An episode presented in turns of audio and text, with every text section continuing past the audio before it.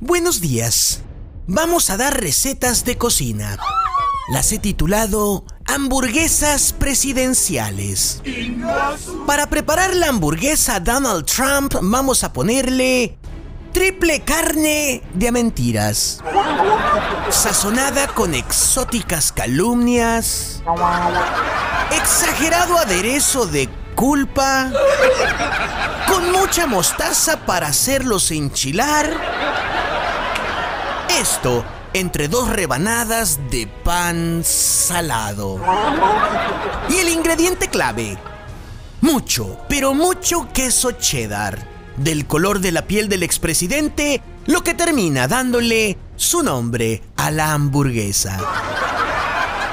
Ahora bien, si lo que a usted se le antoja es preparar la hamburguesa Biden, vamos a ponerle como proteína mucho cuero viejo. Nada de huevo.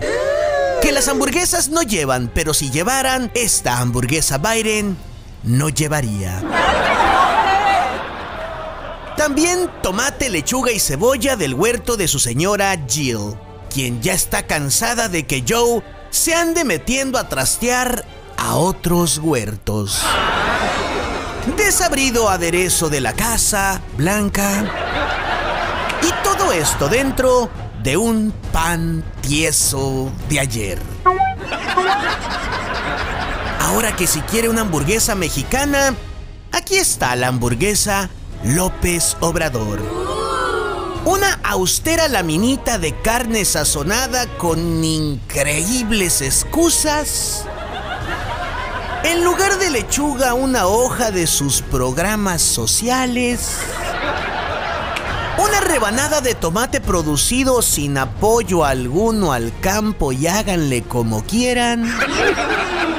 Un chistecito suyo para sustituir lo salado de los pepinillos.